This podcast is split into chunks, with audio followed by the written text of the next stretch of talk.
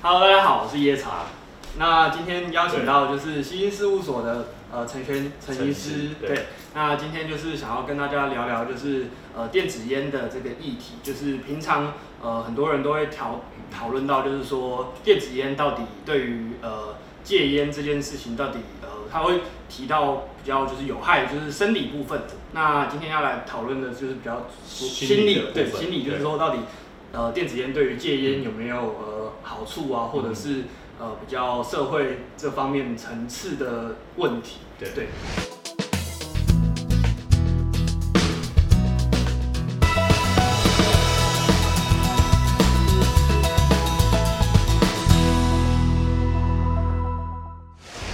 那平常大家都听到，就是说，毕毕竟就是烟品，其实对于我们的身心灵都其实有很大的影响。嗯那这部分，相信陈医师应该有很多的经验，对不对？经验是是还好啦哦，但嗯就无论是电子烟或者是烟啊，都是一个物质滥用的一个部分嘛。那我知道大家其实骑在摩托车上，因为是无论台北、台中、高雄这种比较大市区，其实你都看到有那种卖那种 biker，对吧？对，就那种电子烟，它就会好像弄得很先进，然后很 fashion，然后好像吸起来就是诶、是一个很酷炫的一个样式这样。那呃，其实烟你刚刚有提到社会文化的背景嘛，烟其实在更早期之前就有很多的，其实在一九五零年代，大家会有那种牛仔，那种看到那种广告，然后就嗯很帅气的男生就是一个很帅气，那甚至一直演变到他大家会觉得抽烟是一个很帅的样子，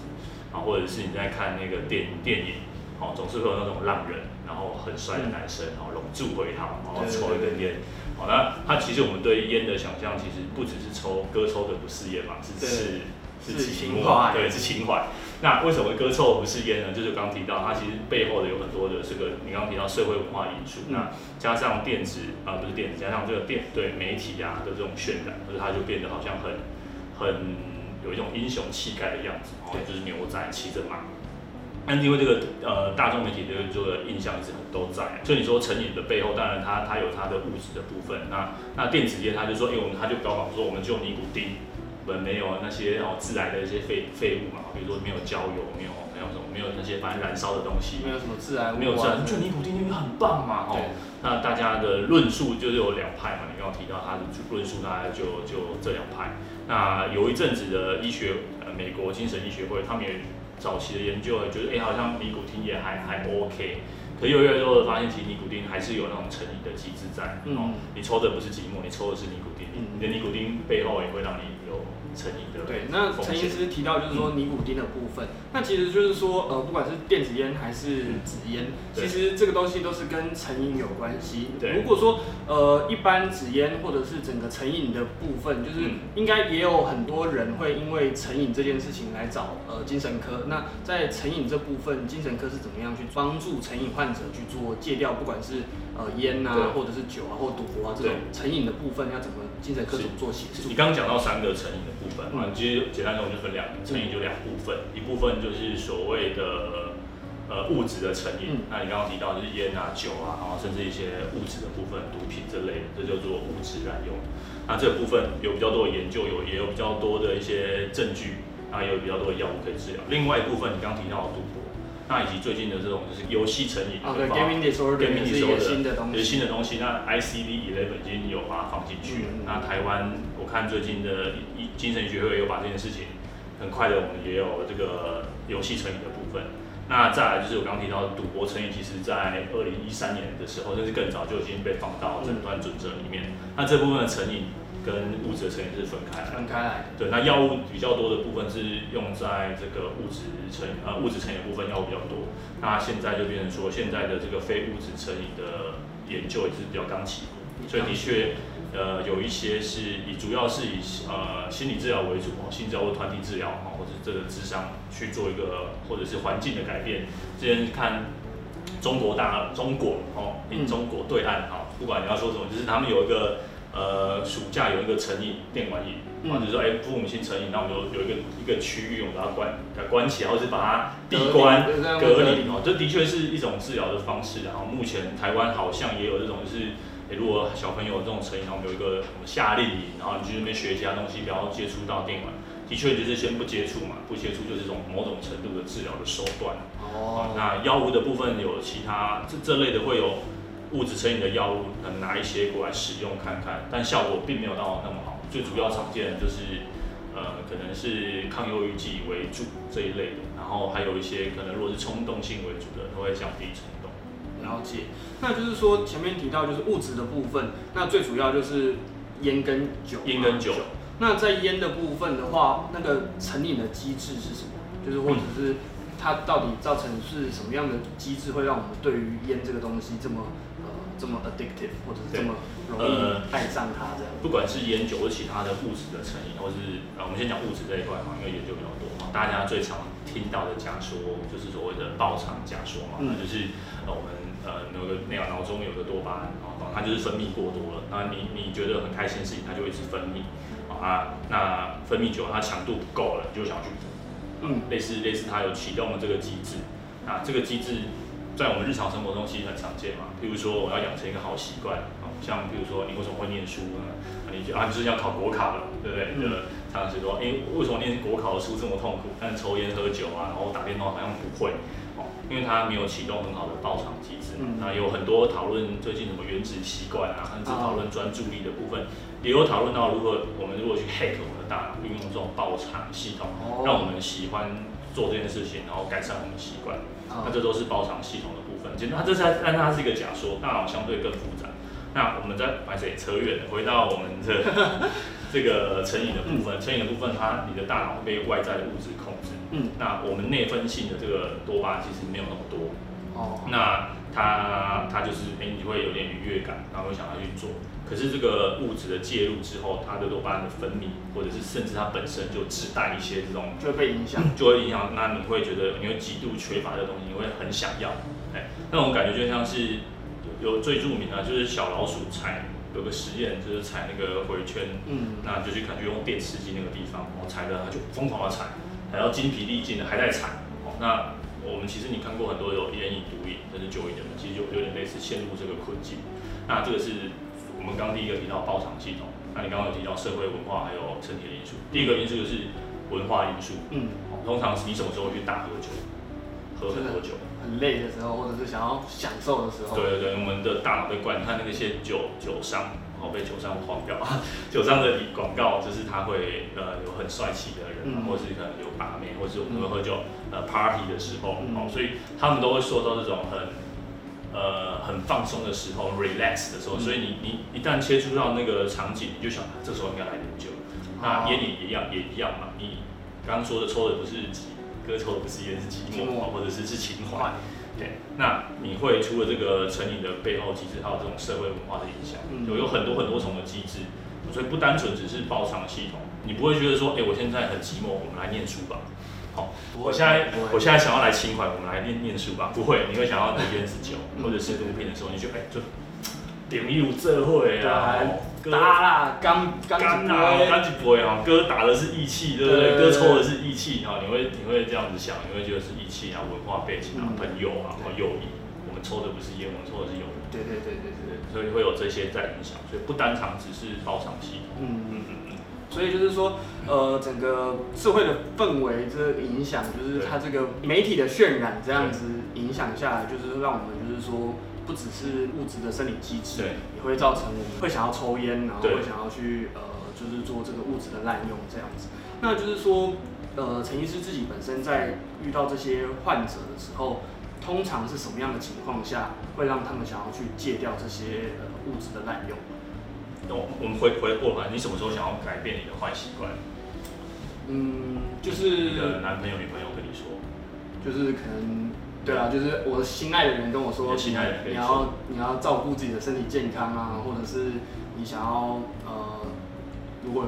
有家里有新的生命诞生的时候啊，等等还有。还有什么时候嗯生重病的时候？对对对对，就是可能自己身体出现警讯的时候，对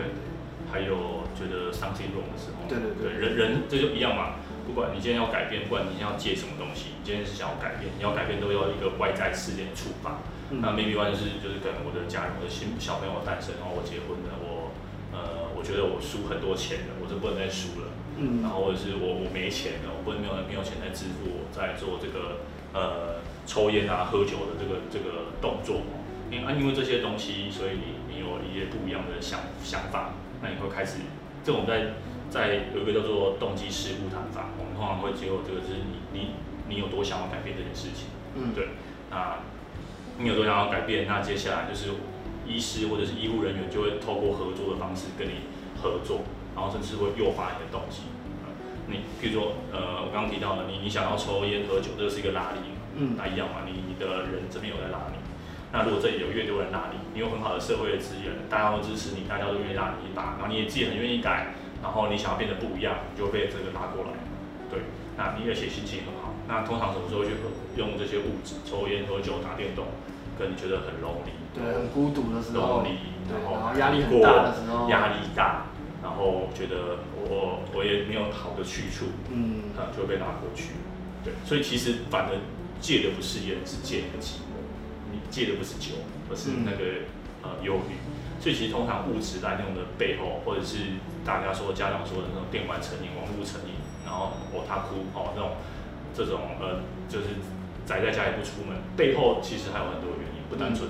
这个只是一个怎么讲，嗯表现出来的东西。所以我觉得不是那么单纯说我们用报偿系统啊，我们就 reward 系呃这个这个多巴胺的系统可以解释，还有很多这种文化的一个背景所去影响。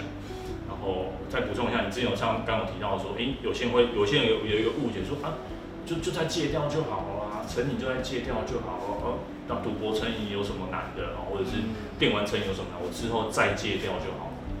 呃，虽然说这样讲有点残忍，然后呢，不过我。记得以前的老师有讲过一句话就是呃一一日毒瘾或一日酒瘾，一日不知道什么瘾，你大概这辈子你就要戒除这个东西，你就要跟东西保持一个距离，因为你的大脑大脑会深深的烙印住那种那种愉悦感，对，那种愉悦感，那个愉悦感那个是被你狠狠的烙印住在你心心里头，你只要生活中有些空虚，有些寂寞，有点觉得冷，就会就会想要在。很很想要回温那个感觉。对对对对对对对。你有没有看过一本侦探小说，叫做《马修史洛克特辑》？就是有个侦探，嗯，然后他就呃，那是我以前年轻的时候很喜欢看的那个侦探小说。他就是一个呃警警警长，然后他有酒瘾的问题。然后就他的小说，他常常写到说他去参加戒酒舞会啊，然后慢慢的就有一些，或是去酒吧。啊，就是在喝酗酒、喝酒、酗酒、喝呃酗酒戒酒、酗酒戒酒这个无限循环，然后慢还可以破案这样。那为什么他常常要去？为什么会有这种戒酒无名会的出现？因为我刚刚提到戒酒是，就是他那个一辈子一辈子的事情。对对对，你不是你就你就是一直要维持那个戒的状况。对对，因为那个就是当你那个戒断症状，或者是当你那个情绪很低落的时候，那个那个渴望是真的很严重的。有时候不是那个渴望，初期的确是那个渴望，你会因为那个多巴胺的部分，可是已经久了，你因为可能戒五年六年，会拉会把会再把你拉去喝酒的，通常都是你的寂寞恐惧。你可以问一些那些有戒烟过的人，他们可能戒了六七八九年，啊，请问他们什么时候会再抽烟？不是因为他们想抽烟，是他们有一个 maybe 有个压力在，有个。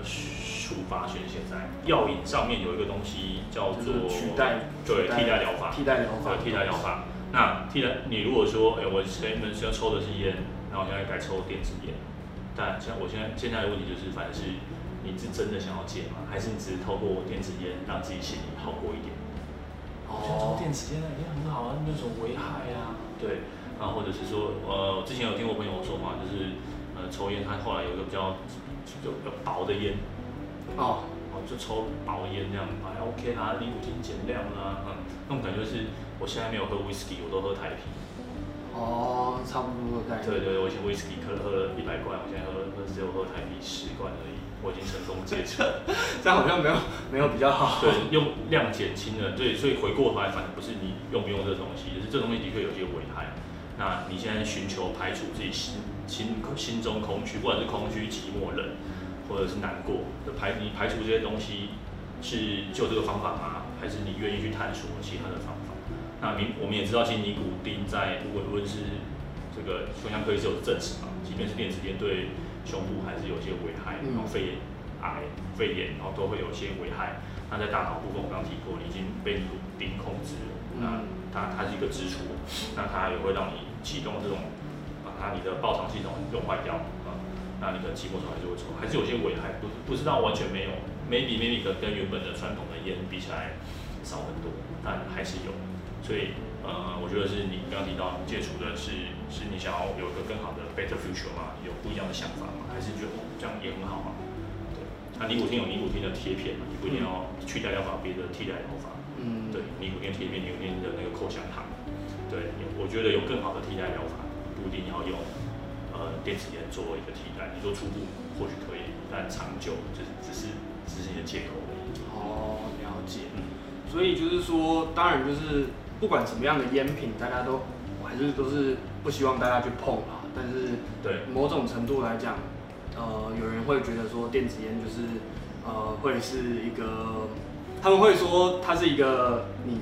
我我要戒烟，所以我去抽对电子烟，但是其对。实某种程度来讲，它也是一个嗯借口这样子。应该说戒这件事情，你可以骗得了别人吗？比如说你做东西说，哎、我看我现在改抽电子烟了啊，好很多了啦，哦，对，这就是你的说辞嘛，或者是你跟朋友说辞，但你自己内心深处你自己知道是你真的有要戒吗？如果你真的要戒，那它它它它只是一个过渡的媒介，那反很好啊，你愿意去寻找过渡的媒介。但是你说我要戒烟的过程，我就是现在都都都一直抽电子烟，这个不是戒啊，这只是我抽不一样的东西，只是换成不同的烟。对，它换成不同的烟而已，你并没有真的要戒，啊所以通常而且戒除需要很大的动机嘛，嗯所以有人来了证件，我们就问他说你是真的有想要戒吗？那他愿如果愿意，我们当然就是一步一步拉着他。那你会看到有很大的几率就是会在会在他会 lost 掉。就我们身心科有个说改变循环论的，你会有呃前沉思期，就这件事情没有在想，然后再会进入沉思期，然后你会开始想说要戒，然后再你会有行动期，然后行动就开始真的要戒，真的都不戒，然后可能忍忍忍忍很不舒服，但过了那一关之后就会进入维持期，这种叫做改变循环论。那如果你说那天堂又走一圈了，又又又在又在又在掉回去了，好像薛西佛斯的神话推那个巨石，推上推上去了，然后掉下来。哇，掉下来了。但是改变循环有一个概念，就是它是一个螺旋塔。嗯，对你，即便回来，那你有尝试过，我们可以再走一次，大家会慢慢再走一次，慢慢慢的会往上。慢慢往上这样。对对，就像学习佛师的那个推的时候，他推一次掉下来，推一次掉下来。你说对，他这辈子都在推嘛？我们套一些存在主义的感觉，人生不就这样吗？生老病死，然后干嘛活着？啊，但是这中间有还是有些不一样。你的尝试，你的努力，并不会白费啊。在这个过程之中，你还是有学到一些东西，然后你会看到，maybe 学习或是推的推的那个石头，发现一路边的小草长出新的小草，长出新的花朵。那推的过程还顺便帮了一个人，还拉了一把，推的过程让自己身体变得健壮。我想这些都不会是不会是白费。的。对对对，那不要觉得说，哎、我又回到了原点，我就是个 loser，千万不要有这种想法。越是有这种想法，越是我是 loser，我是失败者，那我不行了，这个都会让你在往这个成瘾的路上，往那个吸烟这个关被推去，或者是嗯，就是会堕入更更更深的深渊对，那你不如就是我刚刚说的，哎、maybe 你出来也是不行，至少循环轮第一阶走完，我们可以再走第二阶。再走第二阶，第三阶再第三阶这样。对对对对。就是踏出第一步总是好的，好的好的开始这样。对对，那你只要愿意走出那一步，就像不管是神经科，不管不管你有什么状况，你有忧郁、情绪低落，各式各样的状况，只要走出那一步，我相信有很多元首，比如说现在抽烟有董事基金会，戒酒有很多各式各样的戒酒的计划。嗯那有现在的诊所的资源也很多，还有像您您有拍这种，比如说这种，我也叫你。对对对啊对对，那开始了解了，开始了解，maybe 可能我现在还在抽，但是哎、你愿意这样给开看一下，有个印象在，然后知道它是什么东西，那就是很好的一步啦。嗯或许你现在还在抽，但你已经进入了沉思期，你就在想这件事情。对，你一开始在了解了，对，那对慢慢的可能就会进入到呃所谓的维持期。对对对对对，会有不一样的变化，不一样的改变。那我觉得只要愿意听、愿意看，然后愿意分享、愿意开始，哎，maybe 我现在就开始查一些这个微教的东西啊，或者，是说查查家里附近的身对心科诊所，诊所，其实戒烟加一颗也蛮多加一颗，对对对，也可以都有门诊啊之类的。药局也都有一些嗯戒戒烟的物品啊，那些都现在都很好取得了，嗯，就是各大卫生局啊对对对 都有他的一些电话或者戒烟的专线啊、服务啊、询问。所以如果说呃之后我会把一些戒烟的资讯放在呃那个资讯栏，然后如果有想要了解更多的话，就可以点到资讯栏看一下。嗯那如果有任何问题的话，也都可以私讯下面的呃，在下面留言，然后或者是嗯私讯呃椰草的 IG 跟西星事务所的 IG 这样，那就可以多了解。嗯那今天很谢谢邀请到呃那个西星事务所的陈医师来跟我们聊聊，就是呃电子烟还有戒烟的这个心理层面的部分。那今天就到这边，谢谢大家，拜拜。相信大家在听完跟陈医师的访谈之后呢，对于电子烟、纸烟还有戒烟三者之间的关系呢，有更进一步的了解，也有一些自己的想法。那我自己在这方面呢是蛮好奇的，所以就在网络上做了更多的研究，也做了更多的资料收集。那发现其实台湾的卫福部呢有一份完蛮完整的资料，上面有记载着呃电子烟的危害、盛行率啊，然后还有各国的管制等等各种资料都放在上面。大家有兴趣的话可以去找来看看。那里面就有提到呢，就是电子烟的危害，除了之前提到的尼古丁以外呢，还有像是甲醛跟乙醛。那这个长期接触呢，都会造成我们慢性的呼吸道的疾病。除了这个以外，也有像是呃烟草生物碱或亚硝胺等等的致癌物质，其实都会提高我们的罹癌风险。照理来说，这个东西算是呃还是有它的风险存在啦。那各国的管制呢，像是韩国，其实在二零零八年的时候是把它当做是一般的烟品，而欧盟的话呢，则是采双轨制，就是它有把它当成药品的部分，也有把它当成烟品的部分在做管制。而比较有趣的是，英国的公共卫生部就是 PHE Public Health England，其实有里面有在官网上有写到一篇文章，叫做 Vaping Better than Nicotine Replacement Therapy for Stopping Smoking Evidence Suggested，就是有提到，就是说，呃，好像电子烟在某种程度上面是会帮助呃抽烟者戒烟的，所以其实这方面的资讯真的是非常非常的多，相信呃不是只有一篇文章或者是一份资料可以完整的去阐述这整件事情，所以不管是民众也好，或者是呃医疗从业人员也好等等，大家在面对这样的议题的时候呢，可能都要从各个角度去着手。那民众的话就是多收集资料，然后多看看各种不同的观点。而医疗人员呢，就是看有没有办法投入更多的研究资源。毕竟这个电子烟呢是算是蛮新的烟品，或者是蛮新的产品这样。那其实我们对它的了解跟它的研究都不多，所以如果有更多的资源在投入关注相关的议题的话，其实某种程度来讲，可以帮助民众或者是帮助大家更了解这样子的一个产品。因为像是呃纸烟其实已经出来就是八九十年了，所以大家对它的危害的了解跟它的呃相关的医疗的背后的一些处置啊什么的，都已经算是研究的蛮蛮透彻的。但是电子烟才出来十几年而已，所以相较之下，大家就对它比较不了解。所以今天就是跟大家分享一下，就是关于电子烟、纸烟相关的一些议题。那如果有兴趣的话，都可以在底下留言区一起跟我讨论，或者是把一些想法写下来。那或如果有更多不同的健康主题想要探讨的话，都可以私信我的 IG 或在留言让我知道。那今天就到这边喽，拜拜。